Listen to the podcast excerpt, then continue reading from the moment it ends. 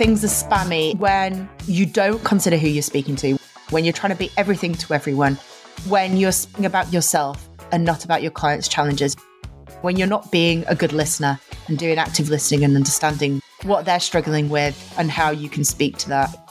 If you're not being really clear about who your client is and what their challenges are, and speaking to those challenges, if you're doing that, you're creating something that's really worthwhile and useful to them. If you offer that to them, you're starting a conversation that is grounded in goodwill because you've genuinely taken the time and energy to create something that they need or want. And that is the foundation of your relationship. Better, faster, stronger.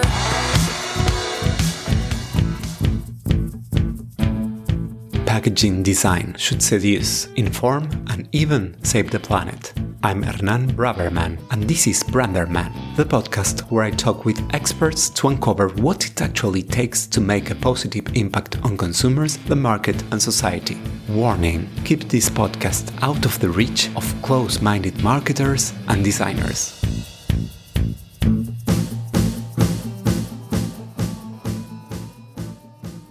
Before the interview, let me introduce my design agency. Brands with purpose. Human, agile, honest brands that leave no one indifferent. Tridimage creates and revitalizes brands to imagine and shape the future. Tridimage, the branding and packaging design agency for bold brands. Today I had the pleasure of conversing with Charlotte Ellis Maldari, the founder of Kaffeen, an online platform dedicated to assisting design agencies in scaling their businesses. Kaffeen achieves this through accessible, cost effective, and result oriented resources. Since its establishment, Kaffeen has successfully aided over 900 agencies globally, furnishing them with the tools for proficient lead generation and streamlined automation. In this episode, Charlotte imparts valuable insights into the significance of lead generation systems and the potential for automation to enhance effectiveness. We delve into the prevalent marketing and sales challenges encountered by design agencies, and Charlotte shares her perspective on the mantra of seeking completion, not perfection. Today, with me, Charlotte Ellis Maldari.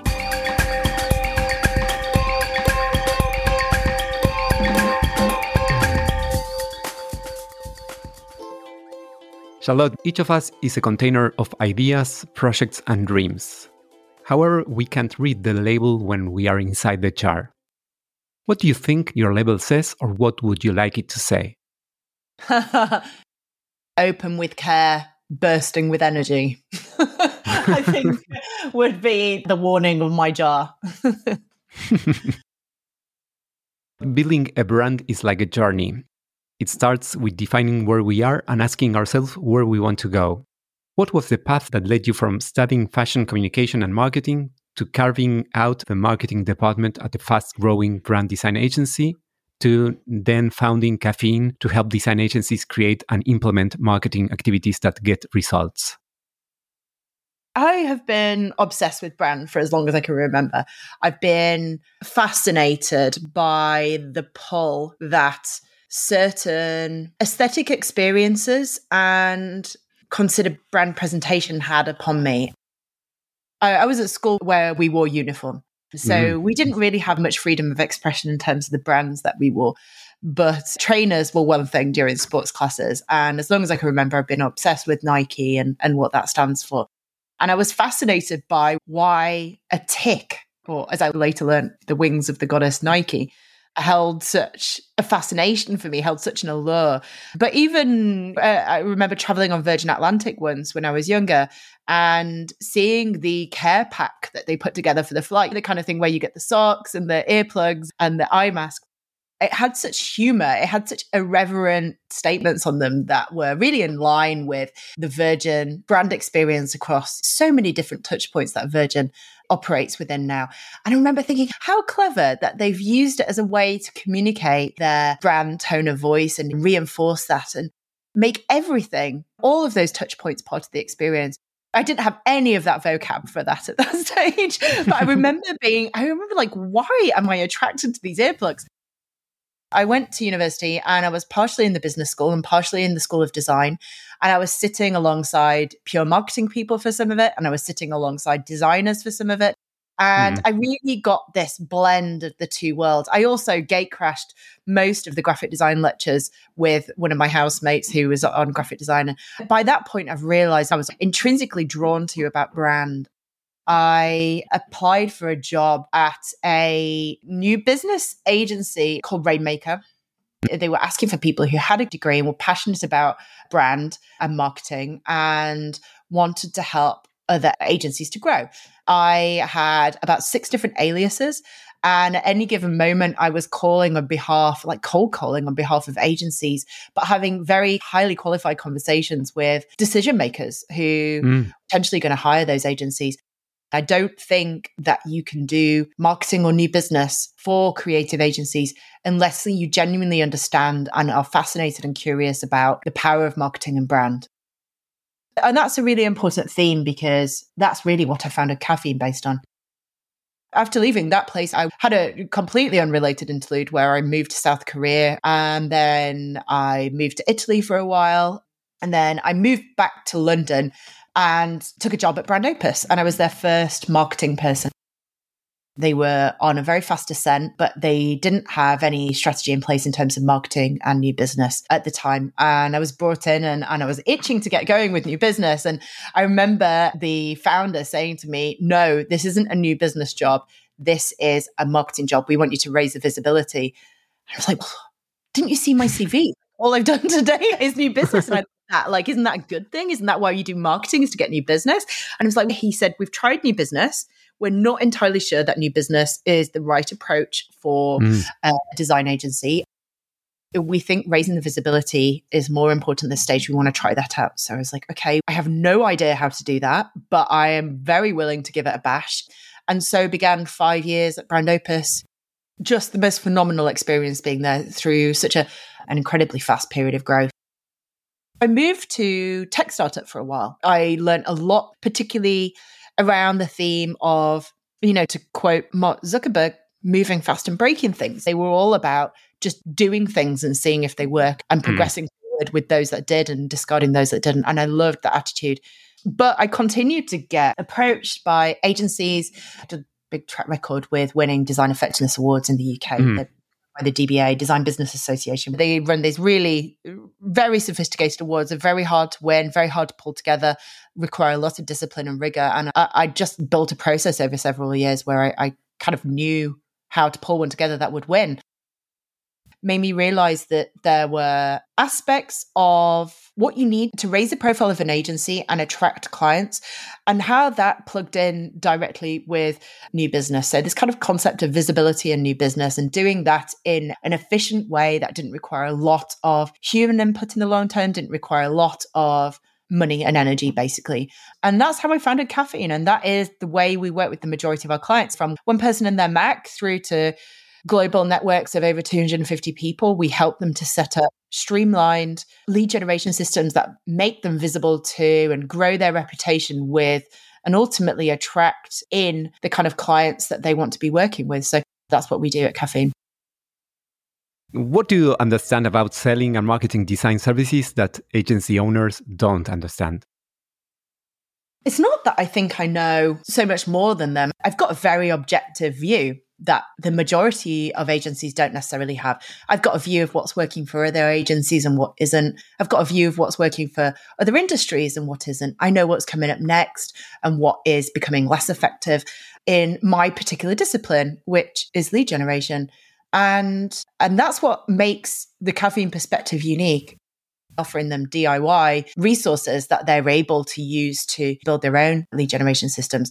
This enables us to have that objective kind of helicopter perspective that makes us much more valuable to our clients in the long run. Why do you consider that sales and marketing always ends up at the bottom of the list of agency owners? Creative agencies are normally founded by creative people. That person is likely left another agency because they want more creative freedom not because they want to be doing new business and HR and finance. Creative people tend to consider themselves to be the diametric opposite of a salesperson. a new business person. And, and this to me is ironic because if you are in a creative agency that works with commercial brands, ultimately your output is to generate more sales for your client. And so it feels a bit weird to me because I actually think they are salespeople. That is what they're doing. And often they don't agree with me on that point. But yeah, when it comes to sales conversations, knocking on doors, cold calling, any of that stuff, they squirm and they try and get out of it.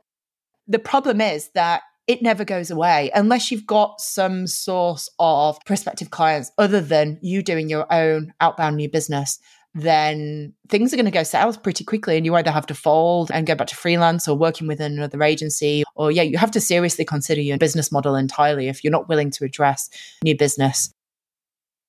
Isn't sales and selling spammy? Things are spammy when you don't consider who you're speaking to, when you're trying to be everything to everyone, when you're speaking about yourself and not about your client's challenges, when you're not being a good listener and doing active listening and understanding what they're struggling with and how you can speak to that.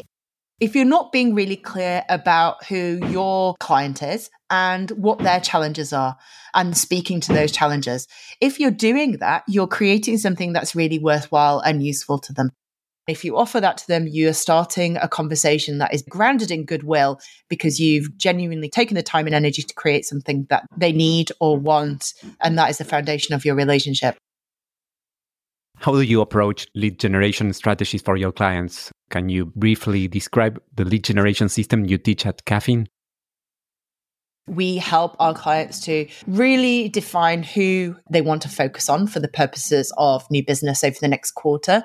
And then we help them to build a list of those people. And we do it through the format of LinkedIn, actually, using Sales Navigator. It's an incredibly powerful tool. And we've got loads of incredible ways of helping to build a very qualified list that represents at scale the kind of clients who are most likely to hire them, who are, are, going to be the best culture and chemistry fit for their this particular agency. Then we speak to some of those people, both within their existing client pool and their prospective client pool, and we listen to them. We listen to them to find out what the challenges they're facing are. And if they're an existing client, of this agency that I'm working with, then we listen to them to understand what the point of difference is about this agency, about the way they're working with them. We combine those two things to pull together a proposition of something we are going to create that will, as I've spoken to before, create a sense of goodwill, something that speaks to the challenges that those clients are facing, that they need to hear more information from, that they want to understand from a very knowledgeable and trustworthy source, and our knowledge about what makes our agency different helps us to position them in that way. And then we distribute that to the list just previously spoken about. And the process of that allows us to build an audience within my agency client CRM that and nurture that prospect through the process with a series of content, be it via email or podcast or whatever is the right fit, to the point at which they book a chemistry call and really, that is the entire process that we take our clients through. What are some of the key levers that return the best results for the design agency looking to grow?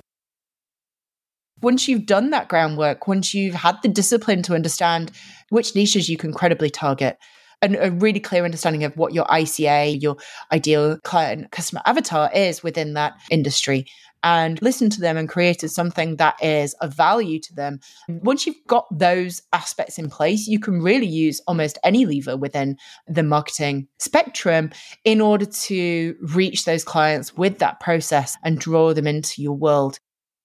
It sounds so simple, but for the vast proportion of agencies, like both large and small, I'm talking very large agencies, quite frequently don't have a lead generation strategy established, and certainly not one that is consistent and which is automated, which delivers good results.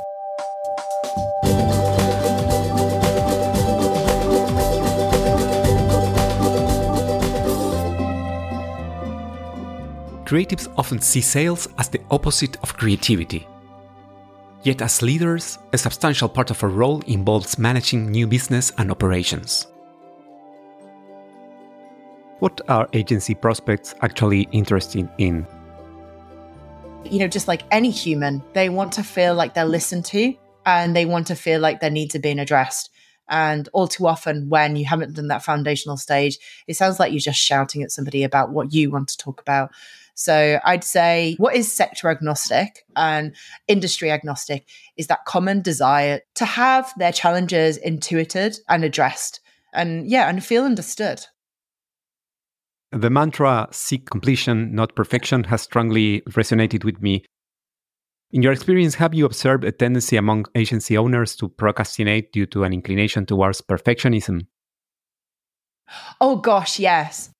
I think it's true of a lot of industries, but I think it's particularly true within the creative industries because what we do could be so subjectively judged. You know, it's not maths. You can't view creative output objectively. And so there's always the risk of defensiveness about being judged and fear about not creating the optimum result. You know, hmm. most people will get to a point where they could say, okay, there'll always be room for improvement but this is enough. This is enough for what we need it to be right now. And sometimes that's very hard to admit, but I think it's very important if you want to be commercially successful.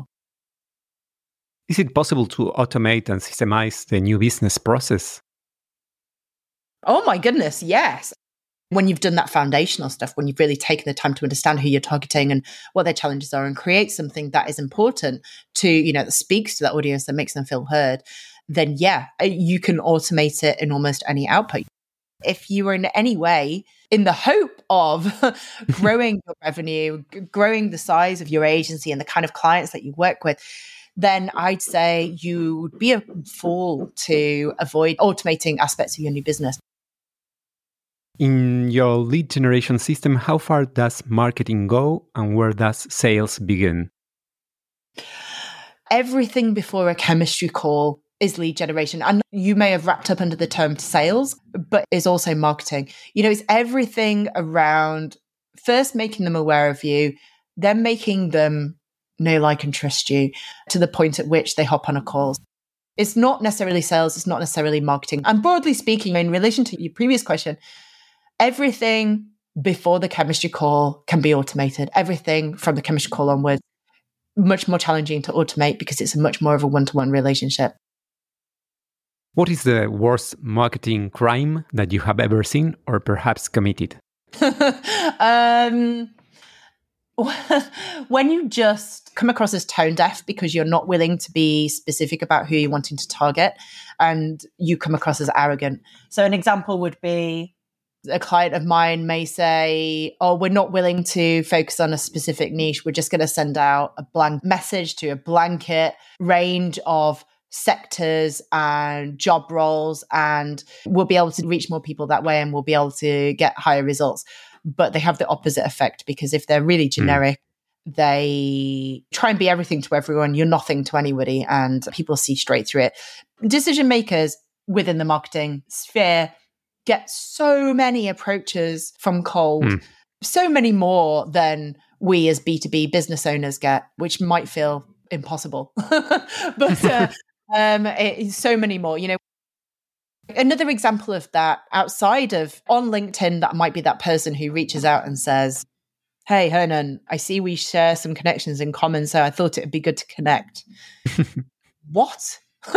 Versus, "Hey, Hernan, I've written a book." Client Magnet, based on my experience with X and X agency, I thought you might like a copy. Either way, it's good to be connected something that speaks to the industry they're in, speaks to the challenges they're facing, is generous in the sense that it is free of charge and is otherwise available at a larger cost.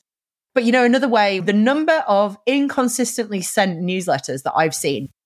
Imagine somebody coming to you, one of your service providers, and say, Hey, this month we've been out for drinks at X. We took people on holiday to this place for a week. we completed this piece of work for another one of your colleagues within the marketing industry. Aren't we great? Goodbye. Why? Why would you do that? Why wouldn't you write something that speaks to the challenges that those clients are facing rather than, or, you know, presents a case study from the format of here's five things you can learn from this other piece of work we did for one of your peers. Just make it feel a little bit more applicable, make it feel less self centered and therefore less arrogant. And you know what the sad thing is? Agencies that I see do this, they're, they're not doing it intentionally. They're trying to start doing marketing But unfortunately, in the process of doing that, they're just going to come across as self centered and arrogant. And I, it makes me so sad when I see those kind of newsletters. So like mm. the hmm. amount of effort it takes to write that kind of thing, you just think a fraction of that effort would be required to create something that is way more applicable to that audience and which is more likely to be received with thanks and to generate goodwill. That stands you in good stead when you move forward to a working relationship. Charlotte, I have a proposal for you. Let's play a game. As you are aware, a table tennis table is often found on creative studios. Here's how it works I will ask you a series of quick questions, and you will need to choose between two concepts. Are you ready for Brandersman ping pong? Yes, sure. I'm a marketer or I'm a sales and marketing coach? Um, sales and marketing coach. Creative strategy or strategic creativity? Strategy creativity. Focus groups or gut feelings? Oh, gut feelings. a big established agency or a boutique agency? Mm, am I allowed to say depends? Why? well, it doesn't matter the size of the agency. It works best when there's somebody who has their remit is dedicated to getting this stuff in place and making it work. Often, big agencies, you're more likely to find somebody who is more of a marketing assistant or a marketing manager who has the space and capacity to implement something. Whereas when I'm working with a smaller agency, even though they'll see much greater impact of putting this stuff in place, it tends to be a founder or managing director who I'm working with, and they have less capacity to actually implement, and therefore the number of people who get through to completion are fewer. Conceptualization or execution? Execution always. Remote work or face to face work? Remote work for many different reasons. but but you've probably already established by this point the number of countries I've lived in over my lifetime. I'm very much a global citizen and I love the diversity of geographical areas I can work in. I'm not just talking worldwide. I'm originally from Yorkshire in the north of England, and that has become much more of a creative powerhouse over the past decade. And even though I live in London, I'm so proud of what's been achieved by agencies up there. And I'm so proud to work with many agencies in the UK outside of London. And I wouldn't be able to do that face to face. So the more people I work with, the better for many different reasons for everybody. A collaboration with another consultant or agency that you would like to do? Oh gosh, there are some companies that I really respect. And one, lots of times I actually lose clients to them. And a company called the Future Factory. They are a new business agency for creative agencies, and I highly respect them. I was their client when I was at Brand Opus, and I've not lost that admiration in spite of the fact we kind of operate in the same niche within the industry. And finally, great designers are born or great designers are made? Um, so this is a really interesting question. I'm just going to take designer out and make that creative instead. I've got a five year old daughter. She recently started school. She's curious, she's creative, she's considerate, but she's nonconformist, I would say. And I was so scared when she went to school that she'd have that difference knocked out of her because schools have a certain way of forcing people to conform. So I'd say a lot of us are born creatives and a lot of us get it knocked out of us. The challenge is preserving it and keeping hold of it. That is the foundation of every amazing creative person and amazing designer. I think that is the challenge, and it often gets knocked out of us on the journey through life to mm, childhood. Yeah. So it's not necessarily about born or being created. I think it's more about preserving it. Great. Looking ahead, what trends do you anticipate shaping the future of our industry? I can speak from marketing and new business perspective, and that is more and more smaller players within the industry will be able to challenge the bigger, more established agencies. And that means, you know, if you're small and you identify as having that ambition, move quickly. A lot of tools are already there at your disposal. And if you're a bigger agency and are nervous about what that means for you, now's the time to tool up and be focusing on how you make yourself more future proof and valuable to your clients. We're on more of an equal footing, regardless of where we've come from, when we started, how many people we are. So we can't rest on our laurels around long term reputation anymore. We need to think about how we're actively safeguarding for the future. If you could just take a pill and learn any subject, anything, what would it be? Um, I am fascinated with creating the most simplest and elegant solution to convert a client. And I wish I could just take a pill and absorb everybody who's been successful's experience so far so I can come up with the process that is the closest to perfect. Somebody once said to me, You'll always pay for your knowledge. You either pay very quickly to a consultant or to an advisor to learn from their experience very quickly and implement that for your business, or you learn through experience and time. You can't eliminate the payment. You're either paying through experience and time, or you're paying cash directly to somebody to learn and apply that to your business sooner rather than later. What is something that people don't know about you that if they did, they will be surprised? Um, that I was in the army at university and that I'm military qualified and I have a crack shot. I was in the the shooting squad. That's targeting. yeah, exactly. Yeah. Charlotte, what is your next adventure? We're about to start the second cohort of a program we call the Lead Flow Sprint.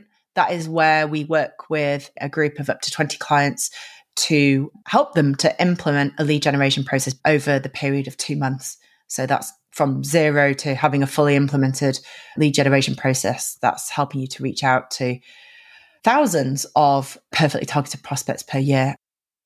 We've just done the first cohort. We completed the end of October and we are working on optimizing it and, and setting the next cohort off in January.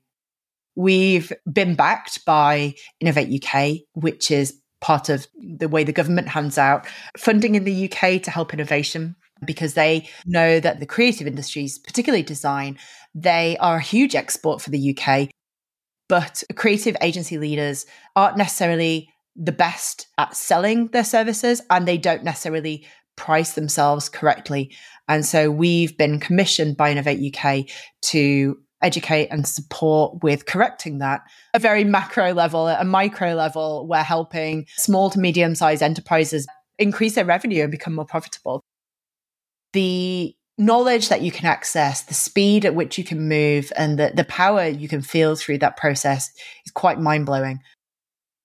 I absolutely love working with those kind of companies, the ones who know they need to sort this. It's business critical to hmm. be generating more leads. And as a result, when we implement this, they see an impact on their businesses. And that's what I find the most fulfilling is helping design to reach more people and thus make all experiences uh, and products we consume better fit and more enjoyable. So that's my contribution to this industry.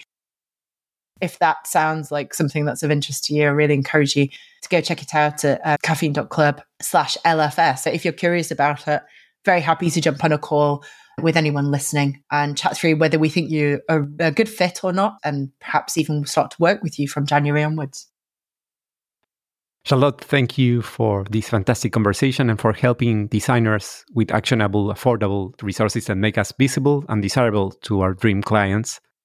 Thank you for inspiring us all to seek completion, not perfection. oh, thank you. I've really enjoyed this conversation. Such well considered questions. And as a podcast host myself, I'm in awe at how you've made me really think. Uh, I've got some learning to do from you as well, Hernan. So thank you for having me. I hope you have enjoyed this conversation as much as I did. You can check the episode notes for all the relevant links. I also invite you to follow me on Instagram and on my website, branderman.design. Follow the podcast in your favorite app so you don't miss the next episode of Branderman, the podcast where we try to uncover how to make a positive impact on consumers, the market, and society through package design.